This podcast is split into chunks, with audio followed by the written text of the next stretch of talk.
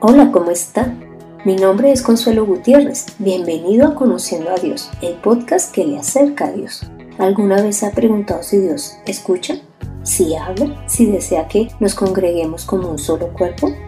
En este podcast entenderá lo que Dios tiene para usted. Prepárese para que sus ojos sean abiertos, reciba sanidad espiritual y física y encuentre el propósito para su vida.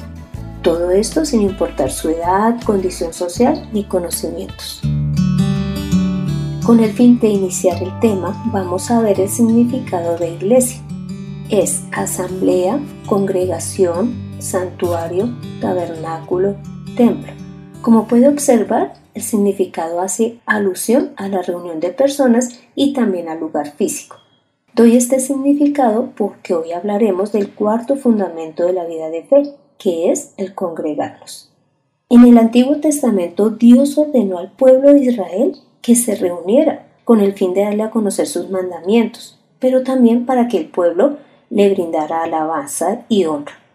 Y esto no ha cambiado. Nosotros podemos observar que Jesús se congregaba continuamente. Leamos Mateo 26, 55 que dice, En ese momento Jesús dijo a la gente, ¿han venido a arrestarme con espadas y palos como si fuera yo un ladrón? Todos los días me sentaba a enseñarles en el templo y ustedes no me aprendieron. Jesús mostró la necesidad de reunirse en el templo con el fin de enseñar, para que quienes lo escuchaban aprendieran la palabra del Señor.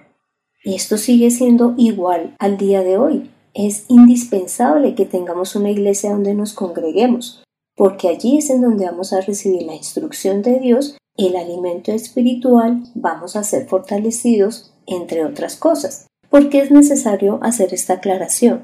Porque sé de personas que dicen que están con Dios, pero que no se congregan, pero que en la casa oran y leen la palabra. Pero Jesús mostró en todo tiempo que era necesario congregarse. Y Dios mismo dice que no debemos dejar de hacerlo. Ahora te pregunto, ¿en qué debe estar fundamentada la iglesia? Cristo es el fundamento de la iglesia. Leamos Mateo 16 del 16 al 18. Simón Pedro respondió, Tú eres el Cristo, el Hijo del Dios viviente.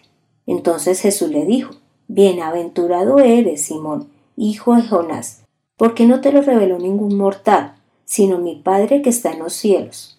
Y yo te digo que tú eres Pedro, y sobre esta roca edificaré mi iglesia y las puertas del Hades no podrán vencerla. También leamos Colosenses 1 del 18 al 20. Él es la cabeza del cuerpo, que es la iglesia. Él es el principio, el primogénito entre los muertos, para tener la preeminencia en todo, porque al Padre le agradó que en él habitara toda plenitud, y por medio de él reconciliar consigo todas las cosas, tanto las que están en la tierra como las que están en los cielos, haciendo la paz mediante la sangre de su cruz. Dios estableció su palabra como fundamento para la iglesia. Jesús es la palabra hecha carne. Él también es el ungido. Él es el Hijo de Dios. Por eso es que es la cabeza de la iglesia, porque a través de Él es que Dios ejecuta su voluntad.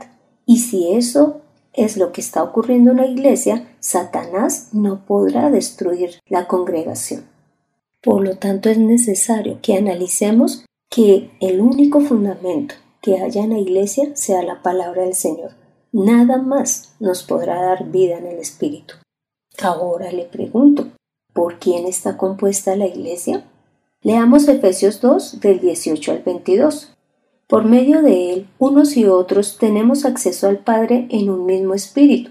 Por lo tanto, ustedes ya no son extranjeros ni advenidizos, sino conciudadanos de los santos y miembros de la familia de Dios, y están edificados sobre el fundamento de los apóstoles y profetas, cuya principal piedra angular es Jesucristo mismo en Cristo, todo el edificio bien coordinado va creciendo para llegar a ser un templo santo en el Señor. En Cristo también ustedes son edificados en unión con Él, para que allí habite Dios en el Espíritu.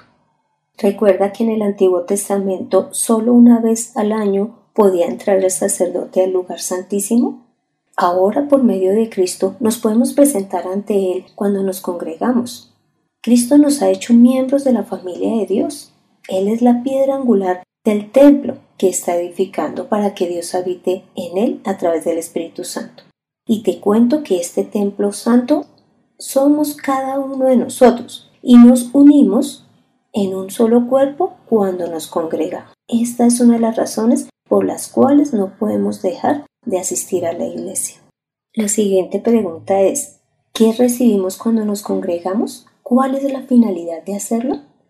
Leamos el Salmo 40 del 7 al 10, que dice, Entonces dije, he aquí yo vengo, en el rollo de pergamino está escrito acerca de mí, el hacer tu voluntad, oh Dios mío, me ha agradado, y tu ley está en medio de mi corazón. He anunciado justicia en la gran congregación, he aquí, no he detenido mis labios, oh Señor, tú lo sabes. No he encubierto tu justicia dentro de mi corazón. He proclamado tu fidelidad y tu salvación. No he ocultado tu misericordia ni tu verdad en la gran congregación. Esto fue lo que hizo Jesús cada vez que se reunía en el templo o en las sinagogas. Y es lo mismo que hoy encontramos en la iglesia. Los pastores deben declarar la justicia de Dios, su fidelidad, la salvación, la misericordia, su verdad, porque es lo que Dios desea que la iglesia conozca. Y lo segundo que recibimos en la iglesia son los ministerios. Leamos 1 Corintios 12 del 27 al 28. Vosotros, pues, sois el cuerpo de Cristo y miembros cada uno en particular. Y a unos puso Dios en la iglesia, primeramente apóstoles, luego profetas, lo tercero maestros, luego los que hacen milagros, después los que sanan, los que ayudan, los que administran, los que tienen don de lenguas. En la congregación y a través de la palabra podemos entender para qué ministerio Dios nos tiene preparados. Una de las cosas que nosotros vemos en la iglesia son los servicios que realizan los demás y nosotros nos vamos a ir identificando con los que Dios nos tiene listos para que trabajemos. Por lo tanto, nosotros no identificaremos qué ministerio tenemos si no es en la iglesia. En ningún otro lugar los vamos a descubrir. Eso no lo vamos a aprender en una universidad, en el trabajo o en casa, sino congregándonos. Lo tercero que también vemos cuando vamos a la iglesia es que vemos las manifestaciones de Dios. Leamos Mateo 21, 14. Mientras Jesús estaba en el templo, algunos ciegos y cojos se acercaron y él los sanó. Existen muchos testimonios de personas que durante el culto fueron sanadas, tuvieron expulsión de demonios. Esto es algo natural porque Dios está en la congregación. Pero si nosotros no vamos a la iglesia, es probable que no lo experimentemos y además que inclusive no ocurra en nosotros. Así que les animo a que sigamos congregándonos. Lo otro que encontramos en la iglesia es que somos fortalecidos. Leamos Hechos 15:32. Judas y Silas, como también eran profetas, exhortaron a los hermanos con abundancia de palabras y los fortalecieron. A la iglesia llegan personas desanimadas espiritualmente, débiles en su fe, en su vida cotidiana, tienen problemas, pero ellas serán fortalecidas a través de la palabra que escuchen en la prédica. Y además, si ellos se acercan a sus hermanos y les confían por los problemas que tienen, ellos con toda seguridad van a orar y estas personas van a salir fortalecidas y animadas. Lo quito que encontramos en la iglesia es que somos guiados por el Señor. Leamos Romanos 8:14. Porque todos los que son guiados por el Espíritu de Dios, estos son hijos de Dios. A través de la palabra, el Señor nos mostrará claramente lo que debemos de cambiar y de hacer.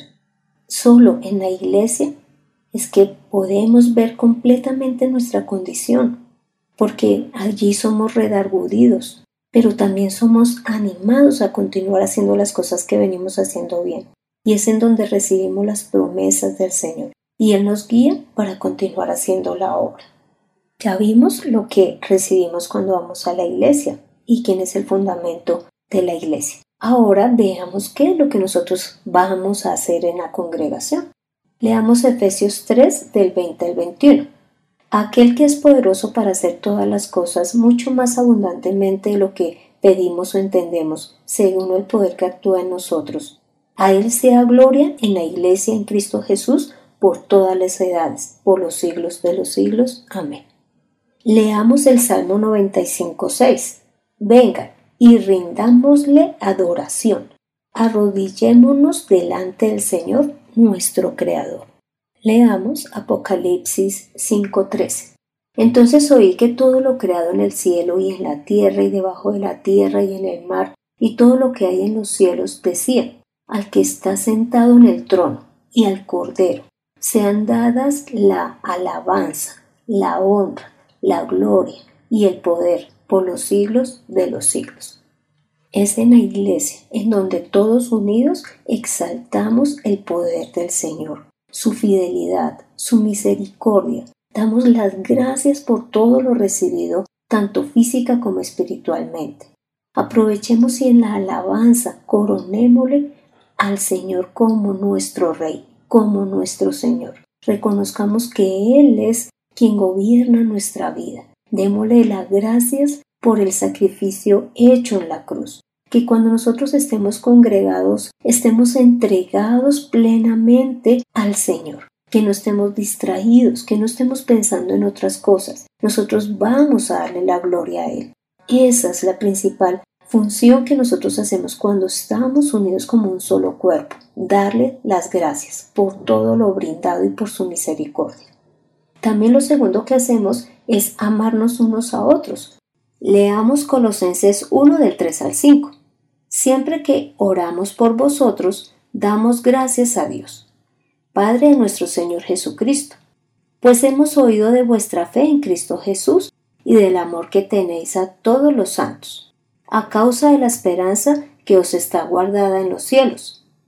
Ustedes ya han sabido esto por el Evangelio, que es la palabra de verdad. Jesús permaneció mucho tiempo con la gente, les predicaba la palabra, pero también les mostró amor, compasión y les entendía de acuerdo a las situaciones que estaban pasando. De igual manera debe ocurrir en nosotros como iglesia. Busquemos a las personas que veamos tristes, enfermas, desalentadas o que estuvieron distraídas durante el culto, para presentarles al Cristo verdadero, para hablarles de ese Dios que les da salvación, que los fortalece, preguntarles si necesitan oración, que ellos, después de que hayamos orado y les hayamos escuchado, van a salir con nuevas fuerzas y van a sentir el amor de la iglesia hacia ellos. Lo tercero que hacemos como iglesia es que damos testimonio. Leamos 1 Tesalonicenses 2 del 14 al 15. Porque ustedes, hermanos, llegaron a ser imitadores de las iglesias de Dios en Cristo Jesús que están en Judea, ya que de parte de sus compatriotas sufrieron las mismas cosas que ellas padecieron de los judíos, los cuales mataron al Señor Jesús y a sus propios profetas, y a nosotros nos expulsaron. Nosotros como iglesia somos ejemplos para otras congregaciones, pero también para las personas que van pasando por la iglesia y ven a la gente reunida. Así que mostremos al Señor en todo momento para que su nombre no sea blasfemado, sino que la gente se anime a entrar a la congregación y a participar de lo que están viendo en el culto. Ahora veremos dos cosas que no debemos de hacer, y es Primero, que no nos debemos de juzgar. Leamos Santiago 4 del 11 al 12. Hermanos, no hablen mal los unos de los otros. El que habla mal del hermano y lo juzga, habla mal de la ley y juzga la ley. Y si tú juzgas a la ley, te eriges en juez de la ley y no en alguien que debe cumplirla.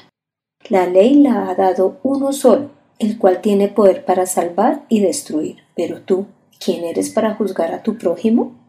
Es tan fácil juzgar basados en lo que oímos o vimos. Sin embargo, solo Dios conoce toda la realidad, así que es el único que juzga con justicia. De nuestra parte solo está el animar a las personas a que tengan un comportamiento conforme a lo aprendido en el Evangelio. Y lo segundo que no debemos de hacer es dejar de congregarnos. Leamos Hebreos 10 del 24 al 25 y considerémonos unos a otros para estimularnos al amor y a las buenas obras, no dejando de congregar como algunos tienen por costumbre, sino exhortándonos y tanto más cuando veis que aquel día se acerca. También leamos 1 Timoteo 3 del 14 al 15.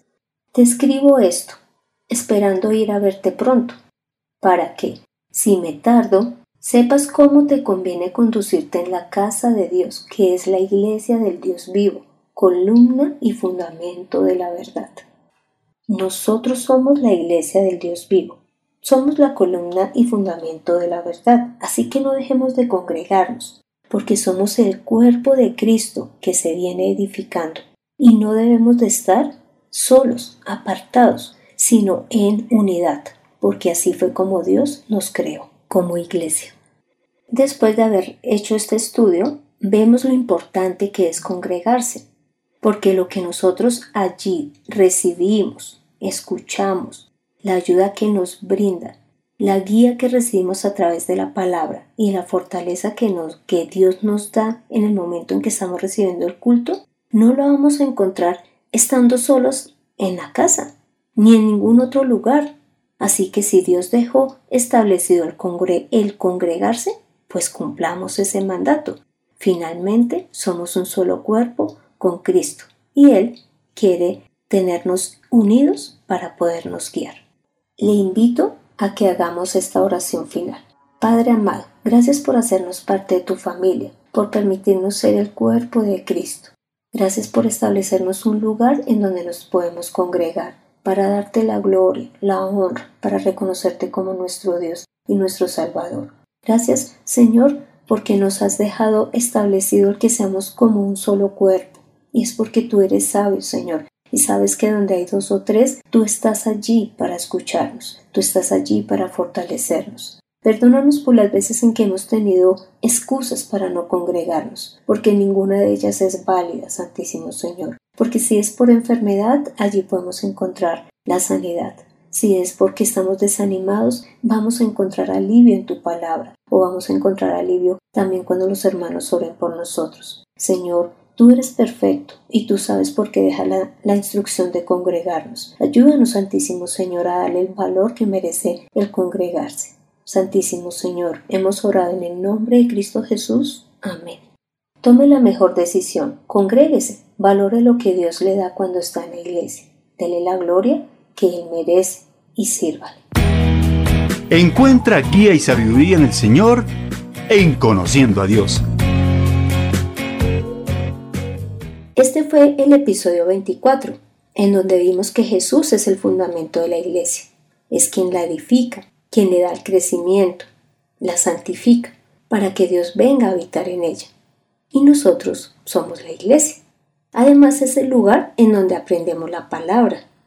Somos fortalecidos, guiados por el mismo Señor. Así que no dejemos de congregarnos. No cambiemos este momento tan valioso para Dios y para nosotros por actividades que podemos hacer en otra ocasión. Le invito a que continúe escuchando este podcast para que conozca cada vez más de Dios, crezca en su vida de fe, avance en el camino que viene recorriendo. Ponga en acción lo aprendido, no deje congregarse. Anime a sus conocidos para que vayan a la iglesia. Cuéntele lo que Dios ha hecho en usted a través de la iglesia. Busque de Dios en oración, lea la palabra y predique. Gracias por escuchar este podcast. Me gustaría conocer su opinión, dudas o aportes. Para esto puede escribir al correo de mirtaconsuelog.com. Soy Consuelo Gutiérrez, su compañera en este camino. En la edición de este podcast, José Luis Calderón. Dios continúe transformando y usando nuestras vidas. Nos vemos en el próximo episodio.